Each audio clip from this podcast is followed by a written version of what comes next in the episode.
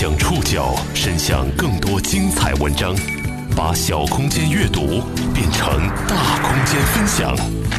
报刊选读，把小空间阅读变成大空间分享。欢迎各位收听今天的报刊选读，我是宋宇。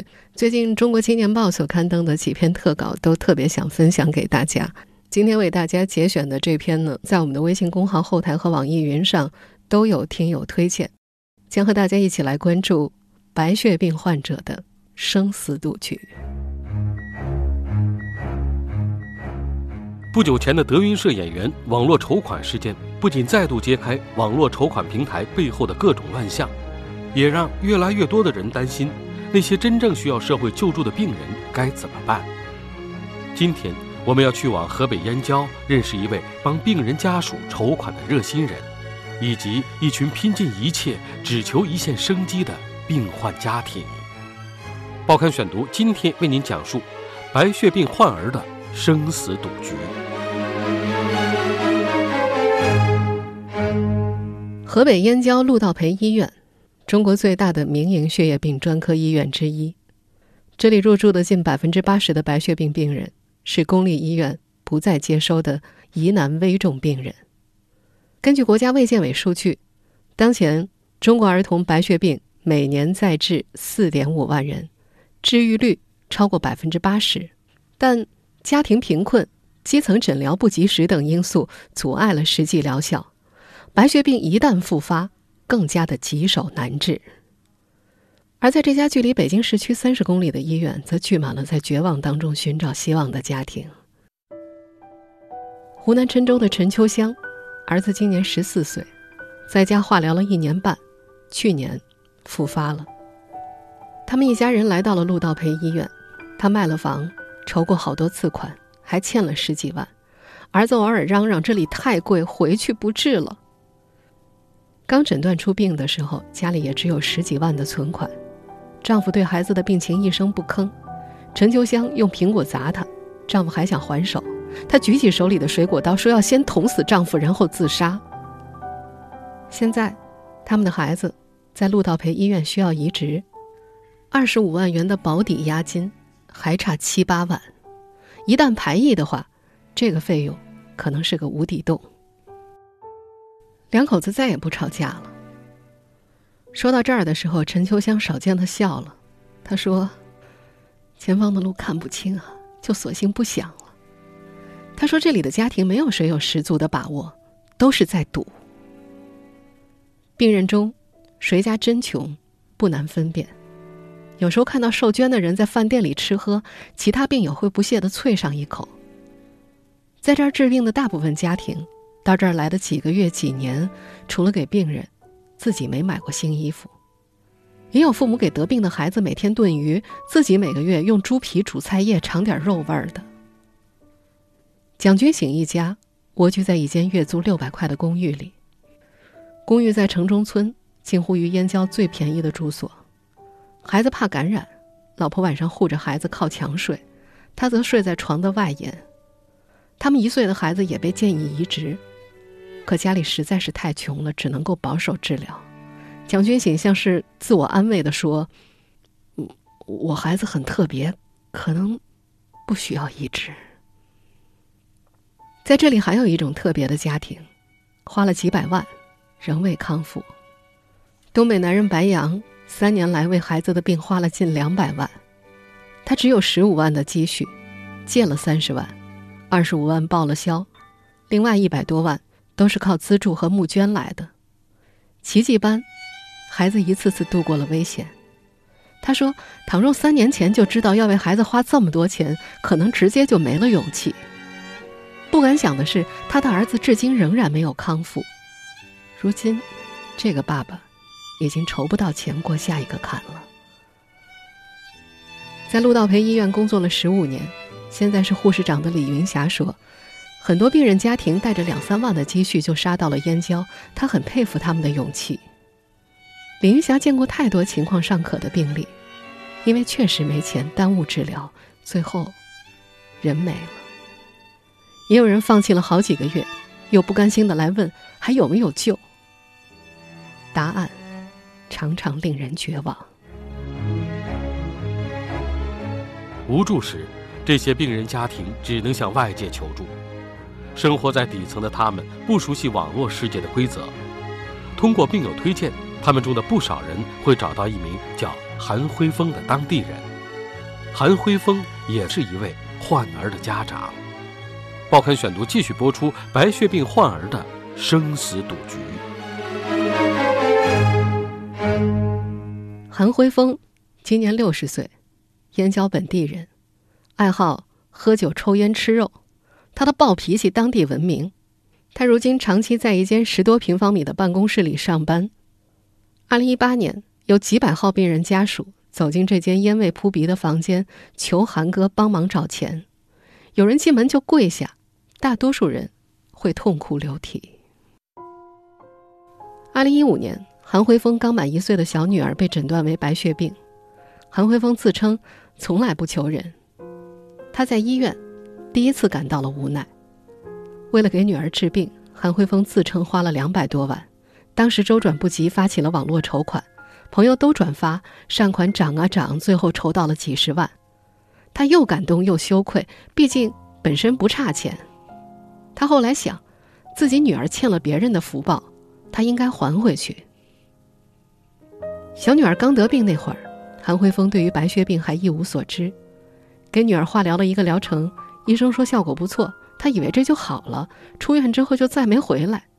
可几个月之后，女儿复发了，四肢细得像枝桠，肚子越来越大，每天不吃饭只喝水，不停的呻吟，好似随时都会一口呛死。韩辉峰急了，去医院喊：“谁给看病就给谁跪下。”可这种复发病例，很多医院都不肯收。他挂了专家号，女儿进了诊室。他就堵住门，对外面大声嚷嚷：“不许再进了！”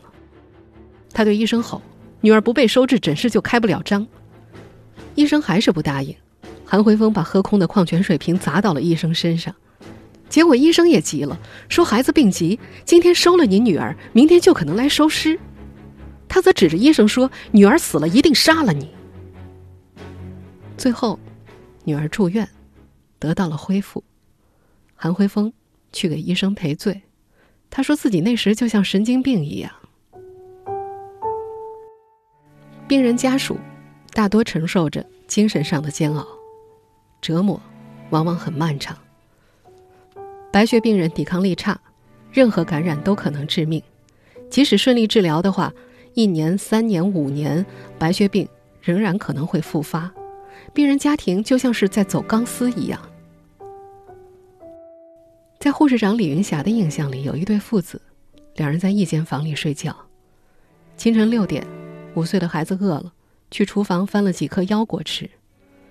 父亲听到声音惊醒，跑到厨房，孩子腰果刚刚咽进肚子里，父亲急得直跺脚，直哭。再后来，孩子果然得了肠胃炎，花了六十万，才把病压下来。有些病人家属间流传的故事更加惊悚。有个男孩在手术后吃了只不太干净的烤鸭，很快死了。另一位小朋友去了趟菜市场，没戴口罩，两天后没了。这些患儿吃的菜必须少油，葱姜蒜辣更是禁忌。陈秋香十四岁的儿子总说饭难吃，老和做饭的父亲吵架。晚上十一点，孩子还不肯关手机睡觉，陈秋香急了，说：“你这是自寻死路。”孩子回：“死了就死了。”可真听到大人们议论：“谁谁家的娃死了？”孩子又沉默，或者是跑到床上，用被子把头捂起来。亲身经历并见多了患儿家庭的伤痛，韩辉峰开始帮人在互联网平台筹款。他渐渐有了名气，基金会和网络平台都找他设了办事点。几年下来，这个只有高中学历的男人总结出了一套筹款诀窍。报刊选读继续播出白血病患儿的生死赌局。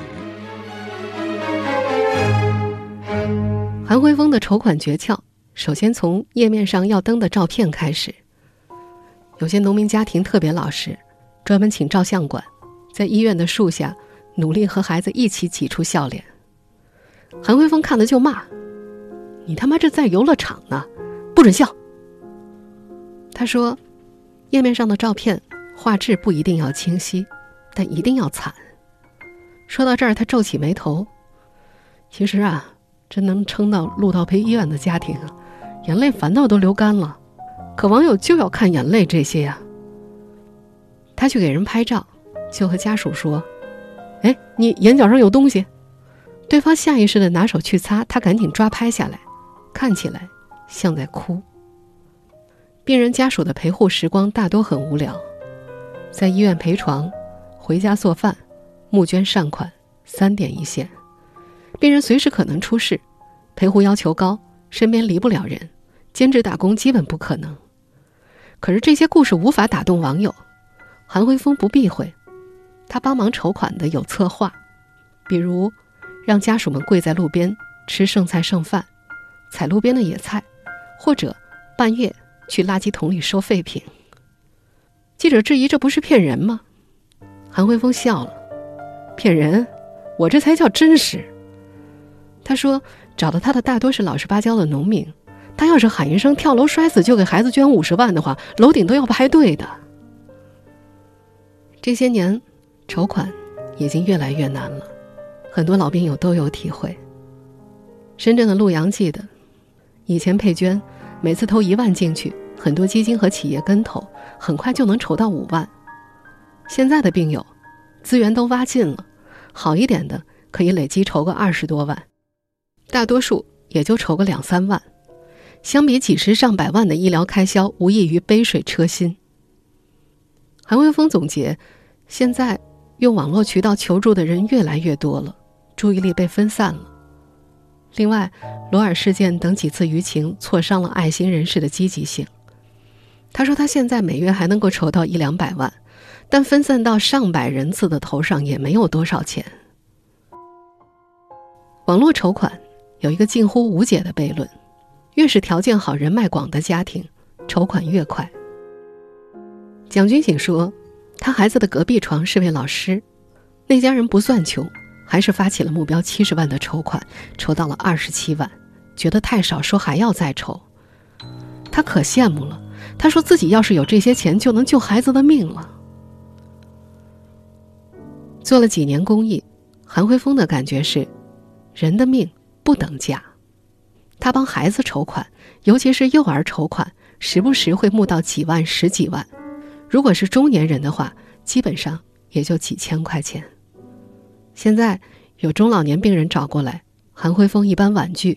他说自己也真挺忙的，也知道筹不到几个钱，他们自己有儿有女。如今网络平台像韩辉峰这样的介绍人，每单能够从平台处领到一百到两百块的劳务费，个别病人家属在燕郊以此为生，催生了一门募捐志愿者的行当。韩卫峰觉得这也算合理。但他坚持自己不拿钱，他说拿了钱就变了味儿了，不能算是做公益。直到有一天，他发现有些工作人员干脆开后门，延长链接在平台首页的停留时间，多募的钱和病人家庭对半分。怒不可遏的他找到了公司领导，说自己写了篇文章，叫做《披着羊皮的狼》，打算传播出去，把对方搞得脸红。后来，这项措施被叫停了，每个家庭。也只能上一次平台首页。十几万、几万、几千元，无论是找亲友借款还是网络筹款，一次次下来，几乎每一户病人家庭都走着相似的轨迹。走到最后，用山穷水尽来形容他们，一点儿也不为过。报刊选读继续播出白血病患儿的生死赌局。陈秋香之前做微商，朋友圈有两千多人。他第一次群发求助信息，有几十个人转来了钱。第二次再群发的时候，红色的感叹号一个一个跳了出来，满屏都是。他的手抖了起来，有一千多个人已经删掉了他。在这里陪伴孩子的家长们，有人被兄弟拉黑了，有人回老家被人躲着走。偶尔撞到熟人，还没等开口呢，对方就先问啥时候还钱。刚到这儿的家属每天都转发筹款链接，朋友圈里密密麻麻的，可待上一两年，朋友圈里干干净净。一位在燕郊坚持多年的母亲，朋友圈里只有一张图，是母亲在医院门口给幼儿下跪，上书大字：“妈妈无能，对不起你。”她说：“不发了，都没用了。”二零一八年，哈尔滨血液肿瘤研究所所长马军在接受界面新闻采访的时候曾经说过：“儿童白血病百分之八十可治。”可并不等于我国百分之八十的白血病患儿都能够得到治愈。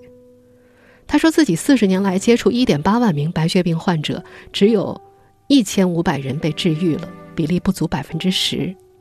这并不是技术不足，绝大多数的病人因为贫穷放弃治疗，进而死亡。四月十三号这天，湖南女人欧阳纯娥来找韩辉峰，他们认识很久了。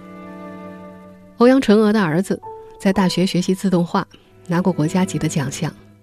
大三时白血病发作，欠了六十万，治疗也因为复发宣告失败，基本上放弃了。如今他们租住在医院附近的民房里，孩子看药点，网络搜索，自己配中药吃。这个妈妈连一个月一千五的房租都交不起了。韩辉峰的筹款秘诀还有最后一招，他认识一些推广公司。手里有企业的配捐资源，或者是网络推手，把筹款链接扩散出去。一般交上两点三万和认证材料，半个月之后返回三万，或者是交一点五万返一点八万。可有些家庭像欧阳纯娥家，情况实在没亮点，推广公司都不愿意做。韩辉峰喜欢认干儿子，欧阳纯娥的孩子就是之一。恢复好那会儿，孩子和他说。爸爸，我要报答你。老韩大喜过望，说只要病好了就把女儿嫁给他。后来，小伙子复发了，掉了一身皮，嘴巴也烂了，鼻子一直流血，人瘫在床上。韩慧峰再去为他筹款拍照，小伙子把头朝墙，不想露脸。他办公室正后方挂着面锦旗，是某个干儿子一家去年送的，那个孩子才六岁，看着恢复不错。去医院复查，临去前还和韩辉峰拥抱呢，结果说要住院输个两天液。没多久，孩子就死了。有时候，韩辉峰给病患筹款，隔两天要去补个手印，等去找的时候，人没了。医院里总有残酷的场面。有一位病人家属亲眼见着，有个孩子还在急性排异期呢，确实没钱了，必须出院。最后，用救护车拉回南方老家的几万块，是燕郊的病友们凑的。曾有陆道培医院的医生，大年初一凌晨接到病人家属的电话，那家人孩子在过去一年没了。对方说他想起他的孩子，就想和医生唠唠。医生就举着手机和他聊了一个小时。也有医院科室。为欠了二十多万的病人担保，又免掉了两三万的医护劳务，可病人家庭最后连药费也还不起，还要律师出面。目前，白血病已被国家纳入大病保险范围，规定报销比例在百分之七十左右。但对于这群长期徘徊于医院的家庭而言，病程越久，病情越复杂，报销清单越难覆盖实际的花销。很多病人家属发现，实际报销的政策，每个省、每个市，甚至隔壁县都可能不同。富裕的地区往往会好一些，经济相对落后的省市则捉襟见肘。陆道培医院也有官方合作的基金，根据病友们说，这些基金主要会资助治愈率高的新发病例。患儿家长陆阳就说，不少白血病的专项基金都渐渐关停了，或者改去资助其他大病。他对此的理解是，公益机构也要品牌成绩，比如救治其他癌症，二三十万投进去，一个人是死是活基本确定了。可白血病一百万砸进去，病人仍然是前途未卜。同样拿钱救命，救一个人和救五个人，社会资源有限，他觉得，可能也是理性的选择。由于对疾病的不了解，很多人并不理解白血病家庭的窘境。对于在这儿坚守的不少病人家属来说，他们最亲密的人往往是病友。报刊选读继续播出白血病患儿的生死赌局。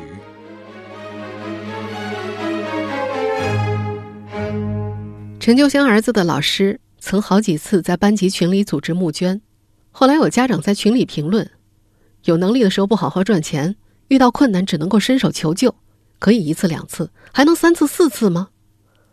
如今再看这条留言，陈秋香还是委屈的想哭。他说：“他哪里懂我们？”在医院十五年，护士长李云霞见识了各种各样的人，有弟弟生病了。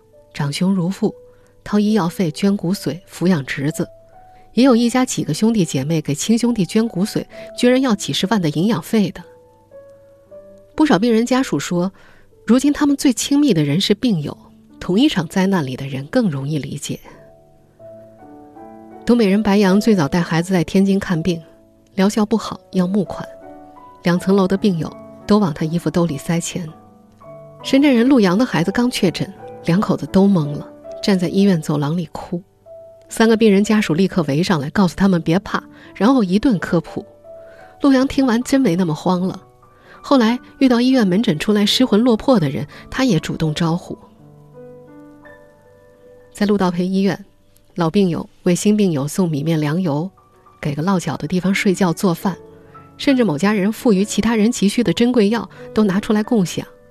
人们把病友群、老乡群。命名成“开心一群”“开心二群”。一年、两年，甚至更长，很多家庭长期生活在医院周围。有些家庭的病人好了或者没了，也都不再返乡，或留在燕郊打工，或者做做公益。很多滞留在燕郊的家庭有着相似的理由：外人不懂自己的痛。陈秋香带着孩子回老家。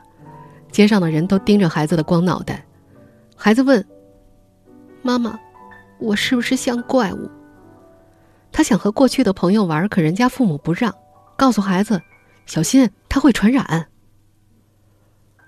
绝大多数在这儿看病的家庭将会在这所医院走到终点，但是，他们中也有一些人已经恢复。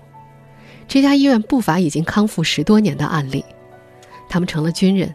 警察、工程师、留学生，移植之后第五年的大查，是临床治愈的门槛儿。很多人熬过这一关，搂着主治医生的脖子转圈。目前，韩辉峰的小女儿看起来已经和正常的孩子没什么差异，她恢复得很好，因为喜欢吃肉，格外的壮实。女孩的胸前仍然插着打化疗药物的金属导管，如果一切顺利的话，上学前一年。就能摘掉了。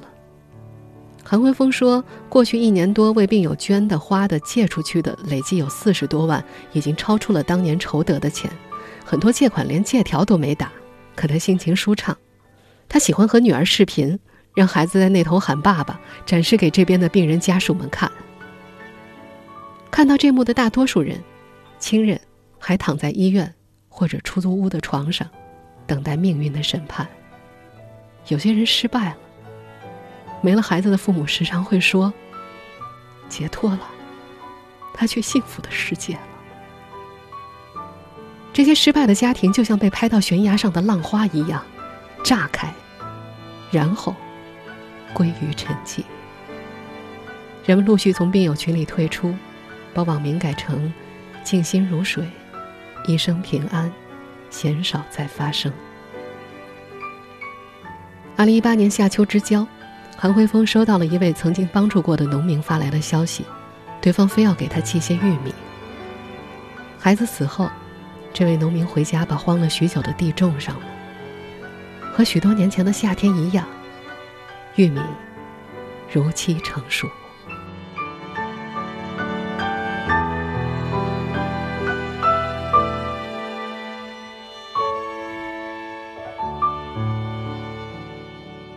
以上您收听的是《报刊选读》，白血病患儿的生死赌局。我是宋宇，感谢各位的收听，我们下期节目时间再见。